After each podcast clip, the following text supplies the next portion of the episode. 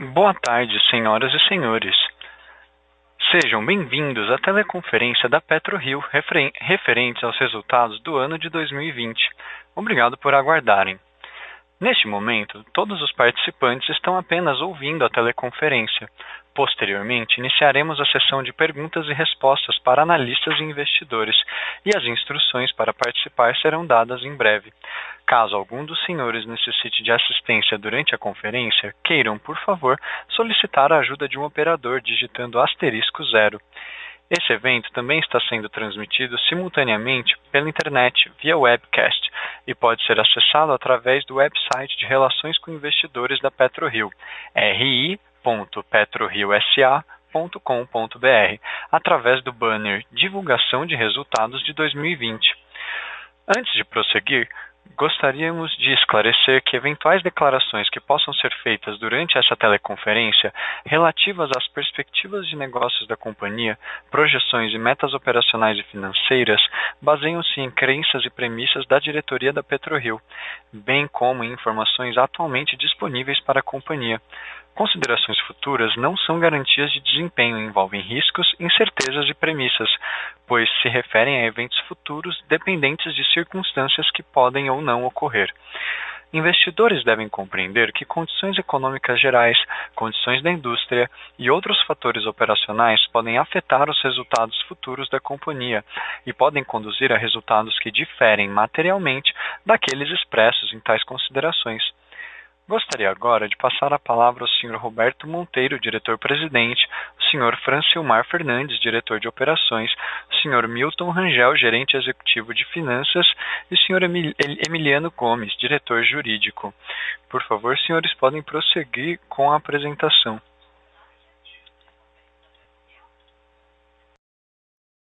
Boa tarde a todos, bem-vindos ao call de resultados da PetroRio. Antes de começar o call de resultados, eu queria fazer um agradecimento grande à equipe da PetroRio, ao nosso, ao, nosso time. Né? O ano de 2020 foi um ano super desafiador é, e ainda assim nós conseguimos ter um excelente ano. Então, isso em grande parte é, em função do nosso time, da dedicação e da garra. Bom, entrando aqui nos destaques, o primeiro deles, como não podia deixar de ser, é, foi o foco em segurança e saúde. A gente conseguiu é, minimizar os efeitos né, do, do, do, coronavírus nas nossas operações, enfim, na companhia como um todo, né? É, sempre prezando a saúde e o, e o bem-estar dos nossos colaboradores. Uh, outros dois pontos é, que seguem são aquisições. A gente conseguiu fazer duas aquisições interessantíssimas ao longo do ano. A primeira foi do campo de Tubarão Martelo e do OSX3, FPSO OSX3, que agora se chama FPSO Bravo. Esse projeto foi muito interessante porque vai possibilitar o tieback é, de polvo a esse FPSO, então a gente vai conseguir operar os campos com o campo de Tubarão Martelo e de polvo num mesmo FPSO, que vai ser o FPSO Bravo. Então, é um projeto muito interessante do ponto de vista de otimização uh, operacional para PetroRio. E o outro M&A, né, outra aquisição muito interessante que nós tivemos foi os 35,7% de Oarro, que é mais ou menos a mesma história, porém acontece no campo de Frade. Nós vamos poder é, desenvolver esse campo novo que foi adquirido, né, essa área nova que foi adquirida, que é o Arro, nós vamos poder desenvolver no, produzindo esse óleo no campo de frade, que também gera economias de escala super importantes para a companhia. Bom, o próximo ponto a ressaltar foi o nosso volume vendido de 9 milhões de barris, um recorde para a companhia na nossa, na nossa gestão, na verdade foi um recorde para a companhia, uh, ponto final, e gerando uma receita aqui de quase 2 bilhões de reais. Então, outra marca bem interessante. Mudando de página para a página número 4, eu também queria trazer a redução que nós tivemos de lifting cost, uma coisa contínua ao longo do ano. Certo que no quarto trimestre o lifting cost foi impactado uh, pela baixa eficiência que nós tivemos no mês de novembro. Francimar vai entrar um pouco mais de detalhe com isso, mas o FPSO de polvo é, deixou bastante a desejar no mês de novembro uh, do ponto de vista de eficiência, e esse é exatamente o FPSO que vai sair do campo. Então, também mostra como foi acertada nossa decisão de, de, de produzir o campo de polvo e tubarão martelo no FPSO Bravo, no OSX-3. Mas de qualquer maneira a gente consegue ver aqui uma redução constante do nosso lifting cost e também a gente consegue ver, nós colocamos aqui em pontilhado uma, um proforma do que teria sido se Frade já tivesse sido 100% aprovado desde o do final de 2019 e tal, a gente vê que ainda teríamos ganho aí mais 80 centavos mais ou menos por trimestre de, de redução de lifting cost. Enfim, uh, a gente acha que esse foi um dos principais motores do nosso, do nosso bom resultado ao longo do ano. Tá? Produção, nós já, nós já falamos um pouquinho do ponto de vista de venda, né? Do ponto de vista da produção, a história é mais ou menos a mesma. Nós fechamos o ano com uma média de 30 mil barris por dia. Hoje nós já temos uma produção maior né, do que isso, por conta da, do campo de frade, que recentemente foi é, aprovado pela ANP aqueles 30% da Petrobras. Então aqui teríamos que somar mais 30% do campo de frade. Hoje nossa produção supera os 35 mil, 35.500 barris por dia. Uh, um outro ponto importante que nós realizamos também foi uma gestão de caixa muito, eu diria, bem feita, e isso culminou uh, com o follow-on que nós fizemos em janeiro desse ano. Né? Nós fechamos o ano com 800, mais de 800 milhões de reais no caixa, e em janeiro desse ano nós fizemos um follow-on e acabamos levantando é, mais de 2 bilhões de reais para agregar nesse caixa. Então também uma gestão de caixa muito interessante que ela vai possibilitar um crescimento contínuo para a companhia. Tá? E aí, finalmente, é, ao outro lado da moeda também, ao longo do ano, foi a redução da nossa dívida líquida EBITDA. Né? As nossas marcas operacionais foram boas, nossa geração de caixa foi muito boa e isso veio fazendo com que a gente reduzisse trimestre a trimestre a nossa alavancagem, chegando numa dívida líquida EBITDA de 1,2 vezes. Agora, com o follow-on, nós não, somos, nós não somos mais nem é, uma companhia com dívida líquida, nós hoje somos caixa líquido. Né? Inverteu, hoje nós temos mais caixa do que nós temos de endividamento. Mas, enfim, de qualquer maneira, foi uma gestão muito eficiente ao longo do ano. Eu vou passar a palavra para o Francimar, ele vai discutir um pouquinho a, as operações, depois o Milton vai falar sobre a área financeira e eu finalmente volto é, para falar sobre os nossos próximos passos. Muito obrigado, Francimar. Obrigado, Roberto. Olá a todos. Vamos começar aqui com a parte dos destaques operacionais, slide número 5. A redução do lifting cost no período de 2020 foi bem representativa, saímos dos 22,9 e alcançamos os 14,5 consolidado no período. Seguimos ainda avançando com iniciativas para reduzir esse, esse valor.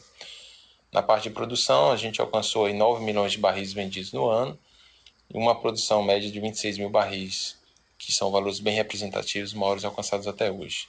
A campanha de perfuração no campo de polvo foi, foi bem bem proveitosa. A gente colocou em produção um novo poço, num reservatório que nunca tinha sido colocado em produção no campo, incrementando a produção em torno de 2.500 barris por dia ao início. Na parte do Barão Martelo, foi um campo novo adquirido, a gente fez toda a transição e início de produção, também a conexão de novo poço, o Tubarão Martelo 4 foi completado e conectado à plataforma de produção. Tudo isso no meio de toda a confusão aí do Covid-19 iniciou-se o projeto de tieback, que é a conexão entre a plataforma de polvo alfa e o, e o FPSO Tubarão, que está indo no bom ritmo, já estamos aí com 40, mais de 40% aí do avanço físico do projeto, estimado para estar concluído no início de, de julho desse ano.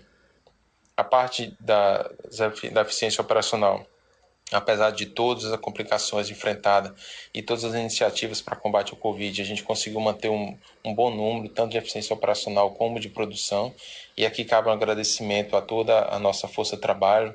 Meu muito obrigado aí para a equipe da PetroRio, que conseguiu manter uh, um bom ritmo uh, e não ter nenhum problema operacional e principalmente manter os níveis de segurança e questões de meio ambiente em excelentes números, como sempre. Vamos seguir agora para o slide número 6, aquele que tem um detalhamento geral, uma visão geral do desempenho dos ativos, a gente consegue ver todos os números aí, e aqui cabe uma, um destaque aí principal aqui é o aumento de produção de 38% total, isso já com a incorporação do, do campo do Baromatério, o início de produção desse novo reservatório do campo de polvo. Seguindo para o slide número 7, aqui a gente vê um detalhamento maior da parte do lifting cost. Nesse ano a gente teve bons resultados, reduzindo trimestre a trimestre. No último período aí a gente sofreu um pouco mais, né? Toda uma série de ações que vem sendo tomadas para reduzir o custo, seja a otimização de utilização de recursos, e aí é, conseguir renegociar, enfim, e, e, tanto o escopo como valores de contrato que vem sendo feito, vem mostrando resultados. E agora, nesse último período, a gente sofreu uma pressão no lifting cost gerada principalmente pela redução da, da produção dos campos. Em polvo, a gente teve uma parada em, em, no FPSO polvo, vou detalhar um pouco mais, quando a gente for falar dos, ativos específicos, e em frágil eu tive também uma perda em um, em um posto específico. Aqui vale mencionar que esse lifting cost aqui ele ainda não incorpora os 30% adquiridos é, da Petrobras no campo de frade, o que melhoraria um pouco esses números aí, conforme vocês veem nesse gráfico superior esquerdo. Seguindo aqui para o detalhamento do campo de frade no slide número 8, a gente vê que o campo ele vem performando bem, com exceção aqui no último trimestre, a gente teve realmente um impacto maior na produção, ocasionado especificamente pela parada do poço MUP3, que teve uma formação de hidrato na linha de produção submarina, esse posto a gente já conseguiu recolocar em produção, mas é, acabou impactando negativamente o último trimestre. Assim como houve uma, uma demora numa falha num, num programa de manutenção preventiva no sistema de compressão, e aí acabou também impactando de forma negativa a produção do campo. Fora isso, o campo vem operando em, excelentes condições. No campo de polvo, no slide seguinte, número 9, a gente vê que é, já é um campo que tem mais digamos assim, emoção. Né? No último período, a gente teve um, um problema mais sério no FPSO Pool, que é um FPSO arrendado. Deve sair aí no final do projeto de tieback, em julho desse ano. Mas até lá a gente tem que conviver com, com esse navio da melhor forma possível. A gente teve um problema de geração no sistema de geração de energia, que aí, por um problema de manutenção corretiva, a gente ficou parado praticamente 10 dias no campo. Impactou fortemente na, na produção do campo, forçando também o lifting cost. Fora isso, seguindo aqui no slide número 10, eu queria fazer uma atualização sobre o programa de revitalização do campo e principalmente da produção aqui do, desse novo reservatório do Eoceno. A gente vê aqui nesse gráfico inferior direito que o, a pressão do, do poço ele vem se mantendo de forma muito promissora, bem estável aí para nossa surpresa positiva. E aí com todos os dados que a gente vem, vem coletando e reavaliando, o reservatório se mostra muito mais promissor do que a gente esperava inicialmente, dando aí confiança e animando para a gente seguir no processo de desenvolvimento de produção desse reservatório. Então, no, no futuro próximo, a gente deve ter a perfuração de mais poços nesse reservatório. Seguindo à frente aí, no slide número 11, um detalhamento um pouco maior sobre o campo Tubarão Martelo. O campo, a gente iniciou a, a transferência aí no segundo trimestre do ano que vem, concluiu no início do segundo trimestre, no terceiro trimestre do, de 2020. Então, vem mantendo a eficiência operacional do campo né, em bons níveis, como já era antes, e assim como o trabalho em redução de custos. Então, o campo vem se comportando muito bem e assim devemos seguir. No slide número 12, eu queria passar uma atualização rápida aqui sobre o projeto de tieback, de polvo com tubarão. Não, o projeto vem seguindo um bom ritmo, a gente consegue ver aqui nesse slide número, número 12 aqui, nessa parte esquerda superior, o, essa ilustração ela mostra aqui a conexão, que é, que é essa, a ligação de uma linha de produção e o sistema de umbilicais, e também a conexão, a completação e conexão desse posto tubarão martelo 10, que está bem no meio aí entre essas uh, plataforma e o FPSO. Então, o projeto ele vem andando bem, mesmo com, com a ameaça do Covid e o impacto em algumas operações, a gente não vê uma ameaça real nesse momento. O cronograma está indo bem, estamos em 42% e avançando conforme planejado. A conclusão está mantida para julho desse ano, assim como o Tubarão Martelo 10, que deve ter início de produção aí, a gente deve ver o primeiro óleo em setembro desse ano. Aqui do lado direito a gente vê algumas fotos, né? alguns serviços já estão sendo realizados tanto no FSO como na plataforma, isso tudo conforme o cronograma que deve se estender nos próximos meses. Seguindo para o slide número 13, a gente vai falar um pouco aqui sobre o Arru, que foi adquirido junto com o Itaipu em novembro do ano passado, um bloco de descoberta na região do pré-sal, da Bacia de Campos, fica em torno de 30 quilômetros do, do, campo de Frade, lâmina d'água muito similar, 1.400 metros, reservatório de excelente qualidade de óleo, 30 graus API. Mas o mais importante aqui, seguindo para o slide número 14, a gente se situar um pouco aqui em, em que momento nós estamos. Né? A gente já, foi, já passou pela primeira e segunda fase aqui, que é a descoberta e o processo de avaliação. Isso foi realizado pela Anadarko, aí, onde foram perfurados vários poços, foi feita a descoberta, foram, foram testados e colocados em produção. E aí agora a gente está mais no detalhamento da fase de desenvolvimento. Né? Esse ano está sendo programado todo uh, o planejamento, detalhamento de engenharia e preparação do plano de desenvolvimento para submeter a ANP. E aí a gente vai ter, ao final desse, desse estudo, o detalhamento de toda a especificação dos equipamentos e a melhor estratégia que a gente vai fazer para desenvolver esse campo. Então, inicialmente está sendo planejada a perfuração de quatro postos produtores e dois injetores contingenciados, né, se realmente forem necessários.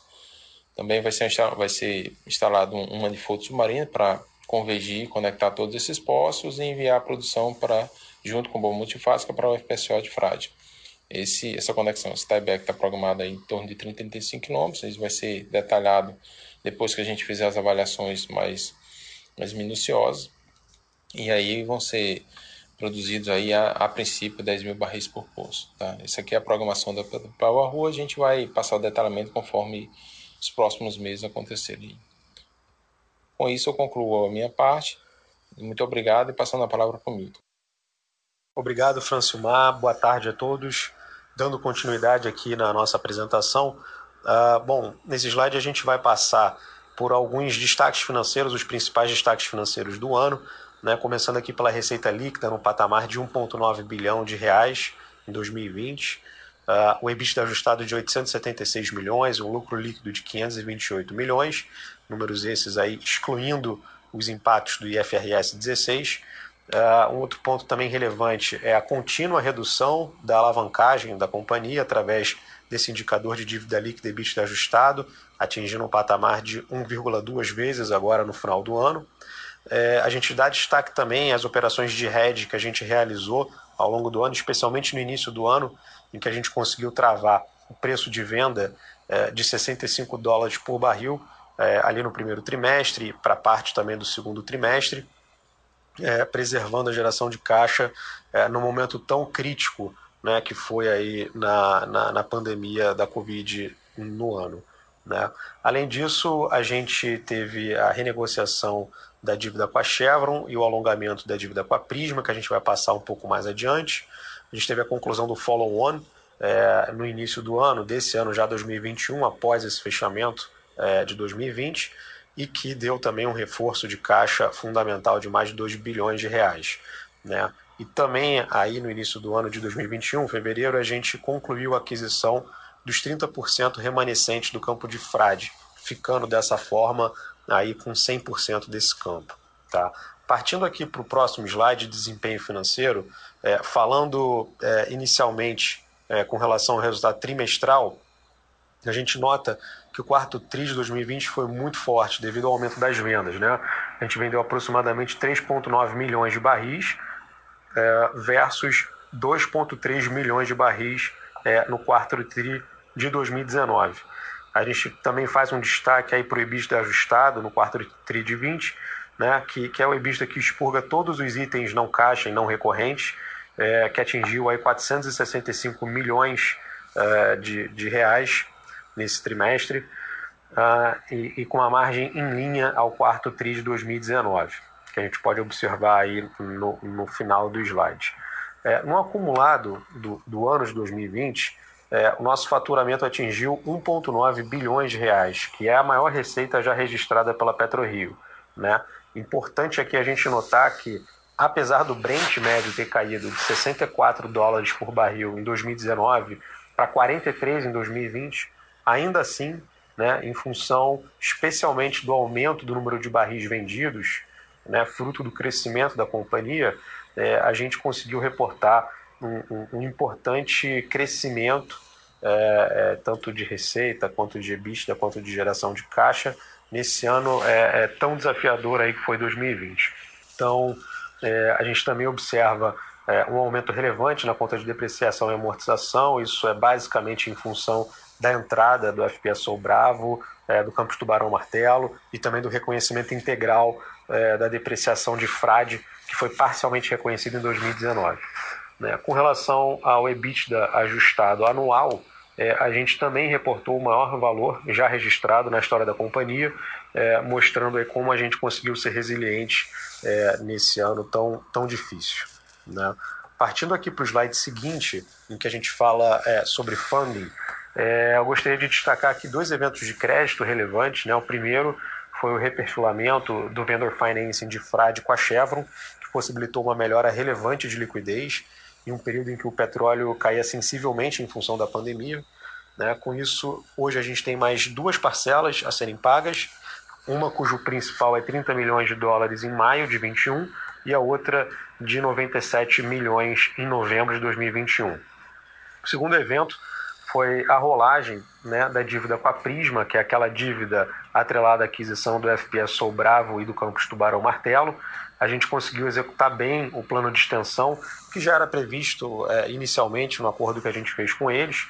E aí, no final do ano, a gente conseguiu converter o empréstimo ponte que a gente tinha no balanço para um empréstimo de característica mais longo prazo.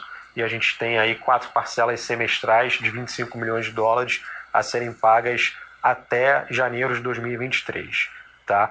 É, além disso, a gente também destaca uh, que a gente, enfim, realizou um, um, uma operação de equity, um follow-on extremamente bem sucedido, né, levantando aí mais de 2 bilhões é, de reais no, no iníciozinho de fevereiro, final de janeiro, é, e que reforça é, absolutamente o caixa da companhia para o seu crescimento futuro e também dando um conforto de liquidez muito grande é, para nós.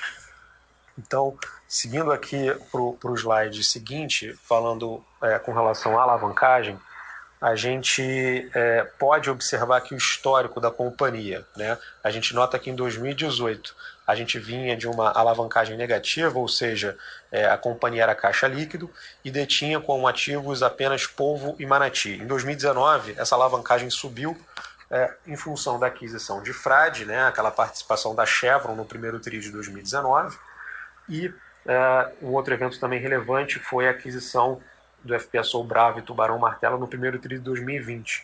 Então, esses são períodos em que a gente observa um pico nesse, nesse indicador de dívida líquida e EBITDA ajustado. Né? O que a gente destaca também é que após essas aquisições, cada uma dessas aquisições, a alavancagem ela tende a reduzir né? uma vez que a gente começa a, a, observar a geração de caixa desses ativos que não são imediatamente reconhecidos no momento da aquisição. No momento da aquisição, a gente reconhece integralmente o valor da dívida que está sendo utilizada para aquela aquisição, mas a geração de caixa ela vem sendo reconhecida é, nos trimestres seguintes. E é por isso que tem essa característica de redução de endividamento que a gente está observando aí. E a gente está fechando agora é o quarto TRI de 2020 com um patamar de 1,2 vezes, que é um patamar que mostra uma disciplina financeira muito grande, mostra que a gente é, vem com uma estratégia correta, no sentido de manter cada vez mais a, a companhia saudável e a, e a companhia é, com tamanho ideal aí de, de endividamento. Então, é, a gente destaca aí como foi forte essa redução no terceiro TRI de 1,9 vezes para no quarto TRI de 2020 1,2 vezes. Né? E além disso, a gente destaca, né, como já foi dito, o follow-on, é, ele, ele, aconteceu no início de 2021, é, não, então não há nenhum impacto aqui nesse gráfico com relação ao follow-on, mas a gente deve observar, a gente vai observar um impacto positivo já no primeiro trimestre de 2021, em função do aumento substancial de caixa da companhia. Com isso, é, eu passo a palavra ao Roberto aí para ele passar pelos próximos passos. Obrigado a todos, boa tarde. Obrigado, Milton. Bom, vamos falar um pouquinho aqui então no slide número 19 sobre os próximos passos da companhia para o ano de 2021. É, como não podia deixar de ser, é, um foco contínuo em segurança e saúde dos nossos colaboradores. Essa, essa, primeiro que esse é, é um dos, vamos dizer, dos cernes aqui da companhia, e segundo que essa pandemia ainda parece que falta para ela terminar. Então, sem dúvida, esse é o nosso principal foco, é, segurança e saúde dos nossos colaboradores. Sempre foi e agora vai continuar sendo ainda mais é, por conta desse momento que a gente continua atravessando. Bom, depois disso eu trouxe é, quatro projetos da companhia uh, que a gente vai fazer ao longo do ano de 2021, que na minha opinião todos eles são projetos é, transformacionais para a companhia, por isso eu coloquei aqui como principal foco aqui como próximos passos. Né? O primeiro deles é a conexão de polvo e tubarão martelo, que a gente estima para metade do ano, né, o mês de julho.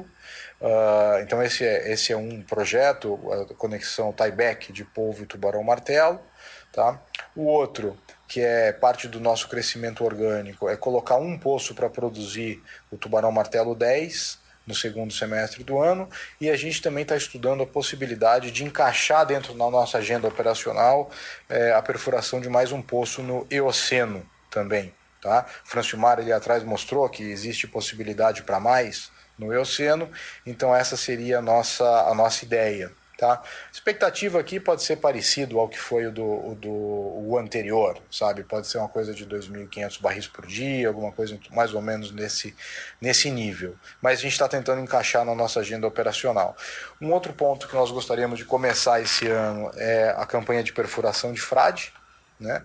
Uh, nós já tínhamos planejado para começar no ano passado, a Covid fez com que isso tudo fosse mudado, é, e agora a gente está retomando essa agenda de perfuração em frade e gostaríamos de iniciar a perfuração ainda esse ano. Tá? O, outro projeto interessante que também é transformacional é o tieback de, de Wahoo de frade. Né? Nós esse ano temos que avançar muito no projeto de, de tieback, no plano de desenvolvimento do campo, para que a gente possa, logo depois da aprovação da NP, fazer a declaração de comercialidade e já é, iniciar possivelmente a, a, a execução do projeto. E depois disso, obviamente, eu coloquei um último ponto aqui, nós colocamos um último ponto, que é o crescimento inorgânico. Né? A gente vai continuar uh, com um foco muito grande nas oportunidades de M&A. Uh, uma das dos usos do recurso que a gente levantou ao longo do, de janeiro no follow-on foi exatamente para isso. A gente vê várias oportunidades acontecendo no mercado é, e a gente quer estar bem preparado, bem capitalizado e prontos para conseguir mais oportunidades ainda através do crescimento inorgânico, através do M&A. Bom, isso é tudo. Eu gostaria de mais uma vez agradecer muito ao nosso time, a garra e a, e a determinação de todos nos momentos decisivos que nós tivemos. E eu queria abrir agora para perguntas e respostas. Muito obrigado. Senhoras e senhores, iniciaremos agora a sessão de perguntas e respostas para analistas e investidores. Caso tenha alguma pergunta, pressione asterisco 1 no seu telefone. Se a qualquer momento sua pergunta for respondida, aperte asterisco 2 para se retirar da fila. A nossa primeira pergunta vem de Christian Aldi, do Santander. Por favor, Christian, pode prosseguir. Tá, obrigado. Roberto e time. Uh, eu tinha algumas perguntas. Uh, a primeira, voltando aos slides, os slides 8 e 9, né, quando vocês falaram sobre o que aconteceu com o Frade Povo. Só queria entender se dava para você nos dar uma ideia do que, que vocês esperam que poderia ser o custo de extração para esse ano de 2021, dado que muitos dos problemas que vocês tiveram já foram resolvidos. Então, essa era a primeira pergunta. a segunda, Roberto, quando você comentou sobre o Outlook aí, você falou sobre a conexão né, de polvo e tubarão-martelo em volta de julho, como também a, o tubarão-martelo 10. Você puder só comentar um pouco no, no, nível de, no grau de dificuldade ou complexidade que você vê nessas operações, se é uma coisa mais straightforward ou é algo que, uh, que você está prestando mais atenção, te preocupa de alguma forma. A terceira pergunta com relação à frade, a campanha de frade, Roberto, era dá para você ser um pouco mais específico de quando você acha que vocês poderiam começar a campanha? É terceiro tri, terceiro tri ou quarto tri? E, e, por último, Roberto, se você tinha algum update com relação às, às contínuas conversas né, que você deve estar tendo com relação a Wahoo tanto quanto com a Total quanto com a IBV, se tinha alguma novidade que você pode compartilhar com a gente. Obrigado.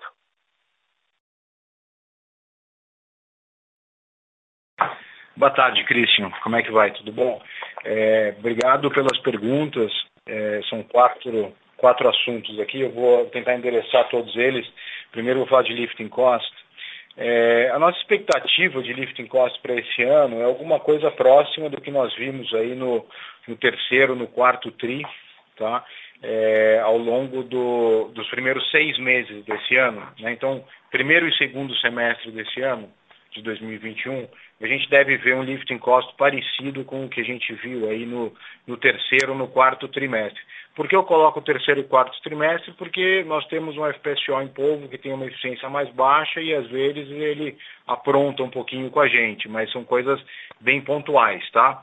Do ponto de vista de lifting cost, a gente deve ficar por aí.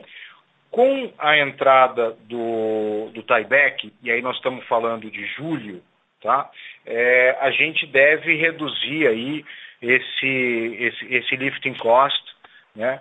É, eu vou dar um range alto, né, um range grande, quer dizer, não é alto, mas um range grande.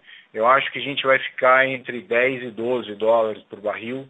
É, desculpa o range alto, mas te, o range grande, quer dizer assim, mas eu também não quero ser muito mais assertivo do que isso. Mas a gente vai ganhar é, um pouquinho aí no, no, no, nosso lifting cost. Tá? É claro que vai ter, é, junto com isso, vai ter o efeito da incorporação de frade. Então, quando eu falo que a gente vai ficar parecido com o terceiro, quarto tri, é o terceiro, quarto tri considerando frade. Então, seria entre 12 e 14 é, dólares por barril. Tá? E depois, com a entrada de tubarão martelo, eu acho que a gente vai, vai ficar ali nesse, nesse range entre 10 e 12, talvez mais para 10 do que para 12, mas isso é o que deve acontecer uh, ao longo desse ano, tá? do ponto de vista de lifting cost. Do ponto de vista de tieback, o, o, o projeto vai indo bem, assim, vai indo super bem, as linhas já estão sendo confeccionadas. No final do ano passado, terceiro tri mais ou menos, a gente ficou um pouco preocupado com a situação de Covid em UK, porque a nossa linha está sendo fabricada na Escócia, se não me engano, é, na Escócia, o Francisco está me acenando aqui. É, então a gente ficou um pouquinho preocupado, mas agora já com essa situação mais controlada, é, deixa de ser um problema, a linha está andando com a fabricação em dia, né? Os principais equipamentos, né, que são os spools, que a gente colocou a foto aqui também, né, já, estão todos sendo fabricados, é, a gente já colocou guincho na plataforma fixa para poder puxar a linha, está é, tá tudo andando muito bem. Eu acho que não é um projeto. É, eu, eu, acho que ele é desafiador porque você tem que integrar muita coisa. É um projeto que você tem que fazer várias partes chegarem no campo no momento correto e assim por diante. Do ponto de vista de engenharia, não é tão desafiador, é, mas enfim, é, é, um projeto que a implementação é a primeira que a gente está fazendo, são várias coisas que têm que ser é, é sincronizadas e tal, mas a gente está bem confiante, a gente está bem confortável com, com o projeto como um todo. Eu acho que metade do ano, aí, julho, uh, enfim, é a data que a, gente, que a gente tem como meta e que a, a data que a gente vai alcançar. Tá? Com relação ao início da perfuração de frade, Christian, o, a gente quer iniciar, iniciar esse ano. Tá? Claro que o, o, o primeiro óleo dentro de 2021 é um pouco mais desafiador, né? Uh, mas a gente gostaria de começar esse ano. Nós gostaríamos de começar no quarto trimestre do ano. Tá? Isso passa por contratação de sonda, isso passa por licença ambiental, que a gente está é, trabalhando, isso passa por é, equipamentos também, revisão de árvore de Natal, tem um monte de coisa que, que, que a gente está já trabalhando né, para que a gente consiga ter efetivamente o início da perfuração no quarto TRI. Se a gente for muito bem e perfurar, começar a perfuração no início do quarto TRI, uh, é tudo andando perfeito, a gente teria talvez até o primeiro óleo esse ano. É, eu acho que essa é a chance mais remota. Eu acho que é, provavelmente a gente comece a perfurar no, no, quarto trimestre, mas efetivamente o primeiro óleo fique para o primeiro TRI do ano que vem. Tá? É, finalmente um update sobre o Arru. a gente, o, o, que tem é o seguinte, é claro que existem conversas contínuas, principalmente com o Total, como eu sempre venho dizendo, né, é, eu, eu acho que a gente vai avançando no relacionamento, né, a Total agora, além de tudo, é nossa sócia no, campo, então a gente vai avançando no relacionamento, as conversas vão sendo cada vez mais é, construtivas, tá? É, a gente já é, iniciou de alguma maneira também algumas conversas com, com, com o IBV, não estou dizendo que a gente começou conversas de M&A com o IBV, mas a gente já, já se aproximou da IBV também, são nossos sócios no campo também, e a gente tem interesse em ter algum tipo de conversa relacionada ao assunto M&A, uh, mas isso, enfim, é tudo que eu posso dizer. Eu, eu acho que as coisas estão, é, não existe um, um, um silêncio de rádio da nossa parte de maneira nenhuma, as conversas acontecem, inclusive porque são nossos sócios. Perfeito, Roberto, super claro. Ah, e, e, só um follow-up, com relação a, ao Acora, a, a Petro te deu algum update com relação a quando vocês teriam alguma resposta, se uh, o que vocês apresentaram foi aceito ou não. A gente tem alguma ideia de, de timing com relação a, a uma potencial resposta da Petro, por favor? Olha, Cristian, de uma maneira muito informal, mas é muito informal, nós é, estimamos que ao longo do mês de março a gente possa ter um retorno da Petrobras. Então, diria assim, ao longo desse mês que a gente está vivendo agora, a gente pode ter um retorno. Mas isso eu digo de uma maneira muito informal, tá? Não existe nada, nenhuma data formal da Petrobras dizendo em tal data vai ter um retorno e assim por diante. Uhum. Perfeito. Tá ótimo, muito obrigado, tá Roberto. E, e a... Ah, de nada. E agora diz claramente toda a, a, mudança de comando, enfim, eles têm vários sim, outros sim. assuntos grandes ali acontecendo, mas é só uma expectativa, tá? Perfeito, tá claro. Muito obrigado. A nossa próxima pergunta vem de Pedro Soares, do BTG Pactual. Por favor, Pedro, pode prosseguir. Boa tarde, Roberto. Boa tarde, Milton, Francimar, todos do time aí.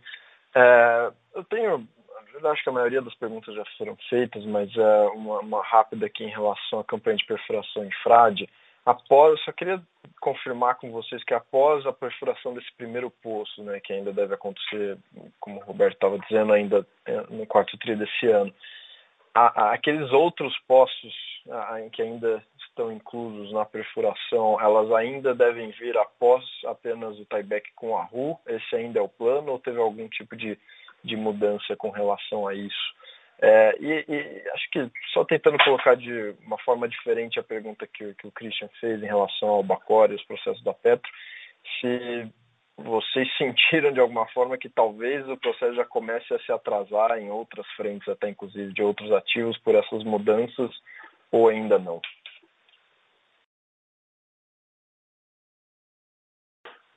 Ok. Pedro, é, obrigado aqui pela. Boa tarde, em primeiro lugar, obrigado pela sua pergunta. É, primeiro, falando sobre, sobre o Arru, a nossa ideia, é, a, a, perfuração de Oahu, né? Então, está falando de frade junto com o Arru, é, era isso, né? É, desculpa, eu anotei aqui o Arru, mas eu vou falar dos dois. É, frade é o seguinte, a gente vai iniciar a perfuração no terceiro, no, no, no quarto trimestre desse ano, Tá? Uh, a ideia é que a gente termine o primeiro poço produtor uh, no primeiro tri do ano que vem e já emende com isso uh, dois poços injetores de água, ainda em frade. Tá?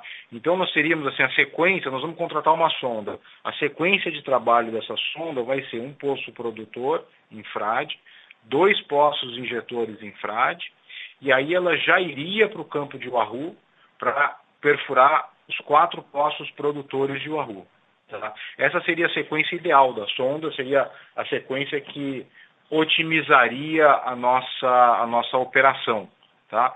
A gente provavelmente contrate a sonda, não com todos os sete postos firmes, mas talvez a gente tenha algumas janelas, alguma coisa. Vai depender muito de como tiver a ociosidade da sonda e a possibilidade dela. Mas a, a ideia, assim, o plano base é a gente perfurar todos esses sete poços, tá? que são três em Frade e aí mais quatro em Uahu na sequência. Tá? O, com relação a, ah, e aí depois de Uahu, depois desses quatro poços de Uahu, o Francimar está me lembrando aqui, aí nós voltaríamos para Frade, para fazer a segunda fase de Frade, de Frade, que são mais três ou quatro poços. Tá? É, por que eu digo três ou quatro? Porque o, o, poço produtor que a gente vai fazer, o ADP4, ele pode precisar ou não de um, de um injetor de água. E aí, dependendo de como for isso, a gente vai é, perfurar ou não um, quatro, um quarto poço. Então, essa é a nossa ideia com relação à campanha de perfuração. Você vai ver que tem uma, uma agenda longa, né? Se a gente, quando a gente contratar a sonda, a gente vai ter uma agenda longa em água profunda. Por isso, inclusive, Pedro, que a gente está pensando em já esse ano incluir mais um poço em polvo no Eoceno. Tá? A, nossa, a nossa ideia original era fazer a conexão de, de polvo com tubarão martelo, aquele tieback, e colocar o tubarão martelo 10 em produção. Esse era o nosso plano original. O que nós estamos tentando fazer aqui com o Francilmar, quer dizer, o Francilmar está tentando fazer, é encaixar mais um poço do Eoceno antes da gente ir para a água profunda. Né? Porque aí quando você vai para a água profunda, a equipe acaba toda focando nisso e assim por diante, e a gente não precisa ter aquele negócio de, sabe, abrir duas equipes, ter uma equipe cuidando de perfuração em água profunda e outra cuidando de perfuração é, em polvo. Então, essa seria a nossa ideia. Com relação ao Bacora, a gente não sentiu nada de atraso, enfim, talvez seja um pouco cedo demais né, para falar, mas a gente não sentiu nada. É, o processo da Petrobras que nós vínhamos levando, né, o processo que eles vinham levando, é, aparentemente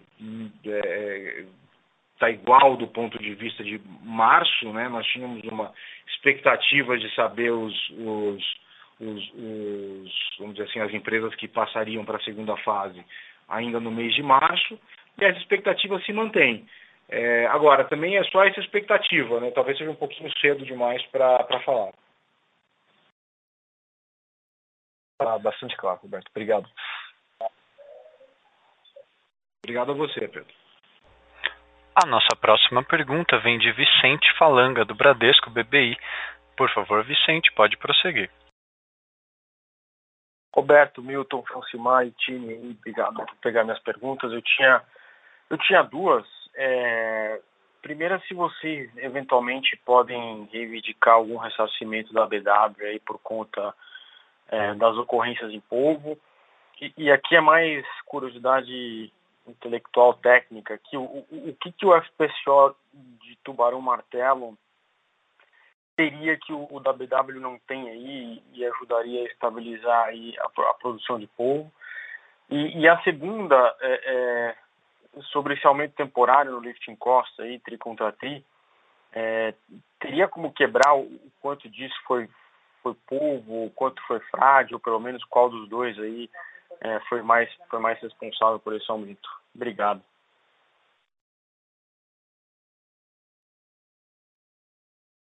Obrigado, Vicente. Boa tarde.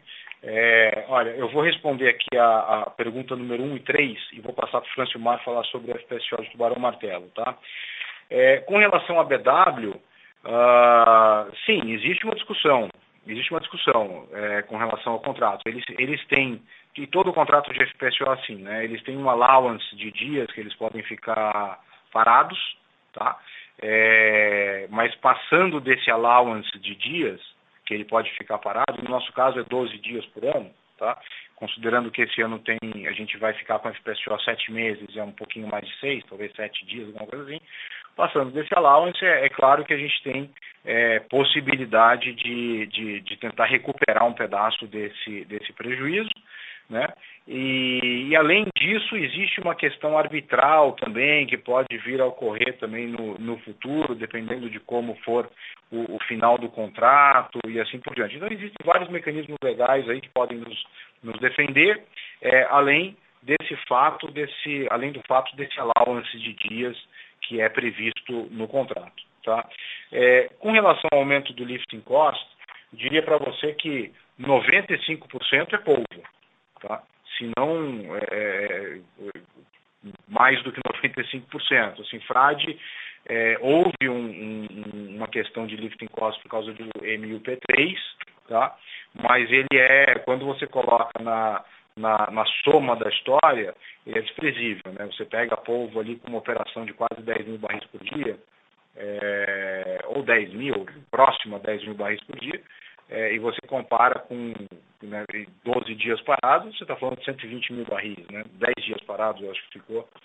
É, eu não me lembro agora quanto ficou no, no, ano passado, mas enfim, durante esse tempo parado, você está falando de 120 mil barris. Frade é um poço que ficou parado, é, que estava produzindo 400 barris, alguma coisa assim. Então, é, é, é um efeito muito, muito menor. E Frade estava com uma produção maior do que o orçado. Então, é, sabe, o declínio também foi menor. Então, o efeito de frade realmente é muito pequeno. Tá? É, questão maior é tubarão martelo mesmo. Mas eu vou passar para o Francilmar, tubarão martelo não, questão maior é polvo. Mas eu vou passar para o Francilmar aqui, ele vai falar um pouquinho sobre o, o de tubarão martelo e por que ele é tão mais eficiente do que o FPSO de polvo. É, olá, Vicente. Bem, para detalhar um pouco mais aí, a questão é que o FPSO de polvo além de ele ser mais antigo um pouco, né, o desenho que ele foi feito, ele, ele usa um sistema de geração a vapor, ele usa uma caldeira que aí usa para fornecer e gerar energia. Né? O, tubarão, o, FPSO Tubarão ele já tem uma versão muito mais moderna, que usa turbina, primeiro para queimar diesel, depois gás. Com a junção do campo, a gente vai ter todo um sistema, é, além de ser muito mais novo e além da condição de fabricação ser muito melhor, a, o sistema todo que foi feito tem muito mais redundância, ou seja, se falhar algum equipamento, a gente tem outro para operar, né? E o sistema de geração de energia é um muito melhor e muito mais confiável. Então, dado o histórico todo que a gente tem do, do FPSO Povo, a gente espera realmente, e toda a confiabilidade que tem no FPSO Tubarão, a gente espera que depois que fizer a junção e Tubarão e Povo é, produzirem para um único navio e bem melhor, a gente vai ter uma operação muito mais redonda, muito mais confiável, com eficiência operacional melhor, e aí vai ajudar a baixar o, o custo de produção. Tá bom? Obrigado, pessoal, muito claro. Roberto, só um follow-up. Você falou que ano passado esse FPSO da BW ficou 10 dias parado, isso, isso só para se eu entendi certo. Vicente, eu não me lembro, eu, eu não me lembro da, data exata, mas deve ter sido um pouco mais, talvez mais do que isso, né? Foi mais do que tá. isso. Allowance. Ele passou, não, ele passou do allowance. Eu estou pensando no mês de novembro, quantos dias ele ficou parado? 11 ah, dias parados no mês de novembro. Passou do allowance, tá bom, tá bom, entendi, tá claro. Obrigado, pessoal. É, ele, ele, passou da Laos por outras coisas, mas no mês de novembro, o que realmente impactou o lifting cost foram 11 dias que ele ficou sem produzir, tá? Sim, sim, sim, tá bom. E, aí tá quando ele para de produzir, ele fica 11 dias parado, mas na prática você tem o ramp-up dos poços e tal. São 11 dias de FPSO parado, mas produção mesmo você perde 11 dias e meio, 12 dias de produção. Tá, perfeito, tá claro. Lembrando que para realizar uma pergunta basta digitar asterisco 1.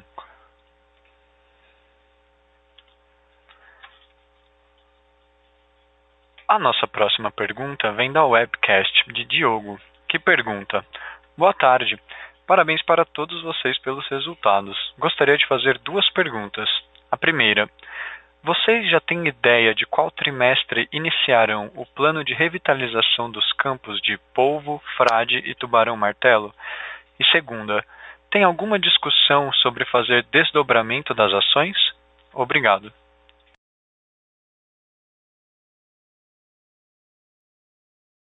Boa, boa tarde, Diogo. Olha, o, com relação à, à campanha de, de, revitalização, eu posso dizer o seguinte: é, polvo e tubarão-martelo vão acontecer até o terceiro trimestre desse ano. Tá? Então, é, nós temos aqui o tieback, que está acontecendo, nós temos o tubarão-martelo 10, que vai ser colocado em funcionamento, e a possibilidade de nós perfurarmos o Eoceno também. Isso tudo acontece até o terceiro trimestre. E aí, no quarto trimestre, nós deveríamos iniciar a campanha de frade, assim como a gente falou já no passado. É, com relação ao desdobramento de ações, a gente não tem nenhuma é, é ação em curso para isso, mas é, dependendo de como for a performance da companhia, e tem sido muito boa e tal, é um assunto que certamente virá em pauta num momento oportuno. mas é, hoje não existe nenhuma, nenhuma, nenhuma ação sendo tomada para a gente fazer o desdobramento. Obrigado. A nossa próxima pergunta também vem da webcast é de André Luiz Pádula, que pergunta: O preço do petróleo vem aumentando, possibilitando o aumento do valuation de possíveis novos campos. Como a empresa planeja manter a disciplina financeira na utilização desse caixa disponível, já existem negociações em andamento de novos projetos de M&A? Obrigado.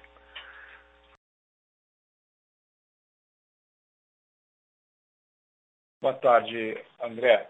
Olha, o, preço do petróleo vem aumentando, isso é verdade. É, a gente tem que, inclusive, prestar um, pouco, um pouquinho mais de atenção, não ao óleo spot, que é o que você vê lá, o Brent, é que é o preço pelo qual a gente vende a nossa carga e tal. Você tem que olhar um pouquinho é, o futuro. Né?